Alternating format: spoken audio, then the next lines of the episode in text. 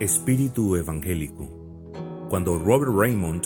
el famoso teólogo norteamericano ya en la presencia del Señor,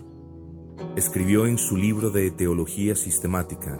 que existe evidencia de que la Iglesia ha perdido literalmente su mente evangélica y está flotando en el antiintelectualismo y en el pensamiento no bíblico,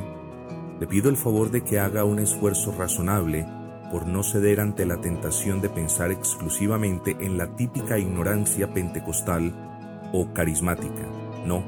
la realidad es que, en el afán por vencer la ignorancia y el pensamiento antiintelectual, que tanto todos debemos repudiar, muchas iglesias reformadas ni siquiera saben distinguir entre el Evangelio y el resto del consejo de Dios. Sí, con ambas cosas se edifica la iglesia, mas solo con una se aumentan las filas de la iglesia y se propicia el avance del reino, y esa una sola cosa es el Evangelio de la gracia de nuestro Señor y Salvador Jesucristo. Por tanto,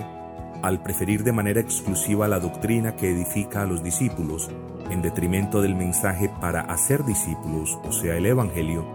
muchas iglesias se están convirtiendo más en seminarios y centros de especialización dogmática que en casas de refugio y esperanza para aquellos pecadores necesitados del Evangelio. Y la verdad sea dicha, una iglesia debe ser ambas cosas a la vez. Si el amable lector no está seguro, tómese la molestia de estudiar cómo era la predicación en tiempos de los reformadores y de los puritanos. De este modo, el señor Raymond acierta al decir que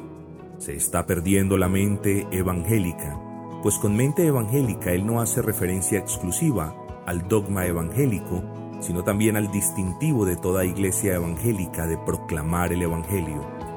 Qué extraño. Muchos se llaman evangélicos y muchos dicen pertenecer a iglesias evangélicas y dicen tener una cosmovisión evangélica y anhelan influenciar su entorno social entre otras cosas, pero unas en el mejor de los casos no proclaman el Evangelio mientras que otras, en el peor, ni siquiera conocen la diferencia entre proclamar el Evangelio y enseñar otras partes del consejo de Dios. ¿Acaso dichas iglesias estarán orando para que el Señor engrose sus filas con aquellos que han de ser salvos, a la vez que son las mismas que no proclaman el Evangelio, que es el mensaje de buenas nuevas con el poder de obrar salvación en los perdidos? Así que,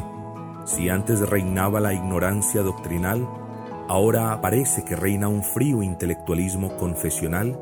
carente de todo vestigio de aquel buen espíritu evangelístico que ha caracterizado las iglesias reformadas a lo largo de la historia.